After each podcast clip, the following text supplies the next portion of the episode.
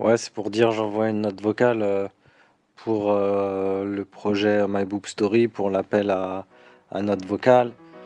Euh, c'est pour dire euh, bravo, je t'aime. My Boob Story, le journal optimiste de mon cancer du sein. Merci Sophie pour ce podcast euh, que je considère complètement d'utilité publique avec euh, des épisodes euh, plus immersifs les uns que les autres auxquels on peut facilement s'identifier. Merci d'avoir été euh, à nos côtés euh, pendant un an, quasiment au quotidien, c'est dingue. My Boob Story, euh, ça a été un peu mon, ma boussole et, mon, et ma ressource principale quand j'ai compris que j'étais malade. Ça m'a aussi beaucoup aidé à, comprendre les différentes étapes. ça m'a rassurée en fait, tout simplement. Quel épisode de My Boob Story j'ai préféré C'est bien difficile. Certains m'ont mis les larmes aux yeux, certains m'ont fait beaucoup rigoler. J'ai essayé de ressentir toutes les émotions que tu voulais faire passer à travers ton podcast. Maintenant, euh, ceux qui m'ont fait le plus euh, rigoler, bah il y a celui où tu chantes toute seule et celui où tu chantes avec Céline. J'ai connu ton podcast pendant mon traitement. Je pense en avoir écouté euh, plus d'une vingtaine le premier jour.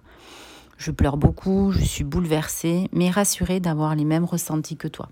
Un grand merci pour ton soutien podcastien. Petite note vocale euh, à la veille de ma première séance de chimio. Ça me fait du bien d'entendre verbaliser euh, les choses que je pense. Mon épisode euh, préféré, qui m'a fait le plus rire en tout cas, je pense que c'est celui euh, où tu rêves euh, de Didier Bourdon et de Michel Simès. Alors parmi tous ces épisodes, euh, il y a l'épisode 67, Famille des Zooms, qui est juste excellent. C'est drôle, c'est vraiment un petit bonbon cet épisode. On a un petit coup de bus, on se le met et puis c'est bon, on retrouve le sourire derrière. J'ai écouté tes podcasts pendant toute la durée de mes traitements cet hiver et ils m'ont particulièrement aidé pendant la période des chimios. D'entendre ta voix qui parlait de ce que j'étais en train de vivre m'a beaucoup aidé et réconforté dans certaines de mes sensations, émotions ou rapports aux autres. Épisode 171, Tattoo Day. Cette hirondelle euh, qui apportait de la vie, je la voyais. Et alors que chez moi, tout partait, les cheveux, les cils, le moral, il y avait euh, cette note d'espoir qui arrivait et qui m'apportait comme un élan de vie.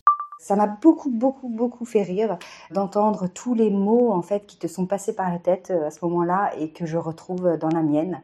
Et l'épisode que je retiens, c'est celui euh, où tu comptes tes cils à gauche, à droite, euh, parce que je me suis vue faire exactement la même chose. Je me trouvais bête et finalement, je crois qu'on le fait toutes parce que euh, c'est comme ça qu'on arrive à se retrouver.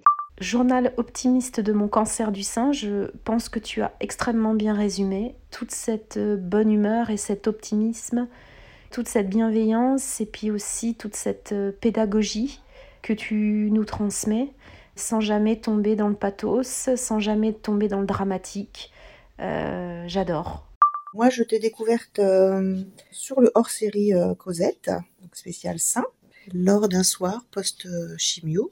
Vive la chimio avec les corticos parce que j'ai fait une nuit blanche. Je suis tombée du coup sur ton podcast que j'ai écouté euh, toute la nuit. J'adore. Il n'y en a pas un que j'ai aimé plus que l'autre parce qu'en fait, euh, je pense un peu comme toi et ça fait du bien d'entendre des propos euh, à quelqu'un qui a subi des choses que nous on le ressent et qu'on a du mal à sortir.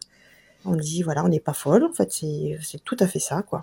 L'épisode qui m'a le plus touchée, tu racontais que ben voilà tous tes potes ils commençaient à avoir des enfants et que ben en fait toi t'étais pas du tout dans ce moment-là de ta vie, tu te sentais jalouse un peu d'eux et que c'était dur.